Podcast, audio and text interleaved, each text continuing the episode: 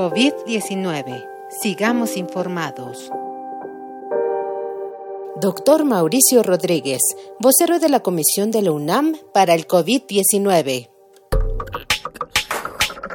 Eh, los semáforos epidemiológicos son una herramienta que nunca antes se había utilizado.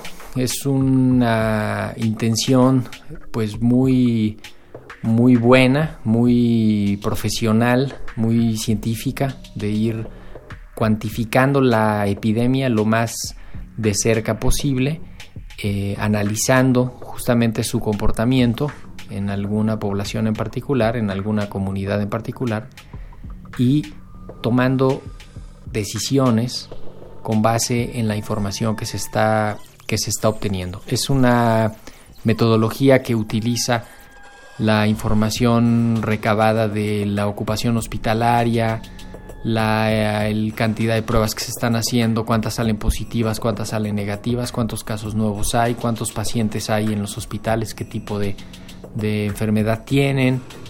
Eh, con esto se evalúa el comportamiento de la epidemia y se asignan valores numéricos que finalmente terminan traduciéndose en una matriz hacia un, hacia un semáforo de colores en el que el rojo es la alerta máxima, es el estado más grave, eh, el naranja es un poco menos grave, el amarillo es un estado eh, relativamente intermedio. Y el verde es un estado de gravedad mínima o de, situación delicada mínima eh, en el que pues se puede hacer eh, en cada uno de ellos se van determinando las acciones que se pueden ir haciendo. La idea de los semáforos es contar con un elemento objetivo que cuantifique la epidemia y que permita tomar decisiones de cómo vamos a ir reabriendo, qué vamos a ir reabriendo para eh, pues ir reactivando la actividad social, la actividad económica, la actividad cultural, la actividad educativa, de, en las sociedades en función del el comportamiento de la epidemia. Si la epidemia está muy activa, no hay actividades. Si la epidemia está poco activa, eh, puede haber actividades. Si la epidemia pierde ya la actividad, eh, entonces abrimos al máximo las, las actividades. Es una situación nueva, nunca antes se había utilizado, se está prácticamente construyendo y aprendiendo a usar se está perfeccionando sobre la marcha, eso también es importante que, todos estemos conscientes de eso.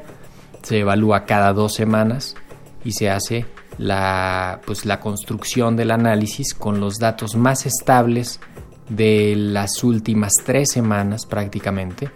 Entonces, eh, hasta cierto punto tenemos que esperar hasta que se estabilice la información que llega a los sistemas de inteligencia epidemiológica se evalúa toda, se analiza toda esa información y se construye un diagnóstico que permite tomar la decisión para las siguientes dos semanas. Entonces, estamos frente a un eh, modelo, pues, nunca antes dicho, nunca antes usado, eh, insisto, en que, en que hay que tener todos la mejor voluntad para poder interpretarlo, para poderlo actuar y para que nos funcione eh, en la de la mejor forma para poder reincorporarnos a las actividades sociales. COVID-19. Ante la pandemia, sigamos informados. Radio UNAM, Experiencia Sonora.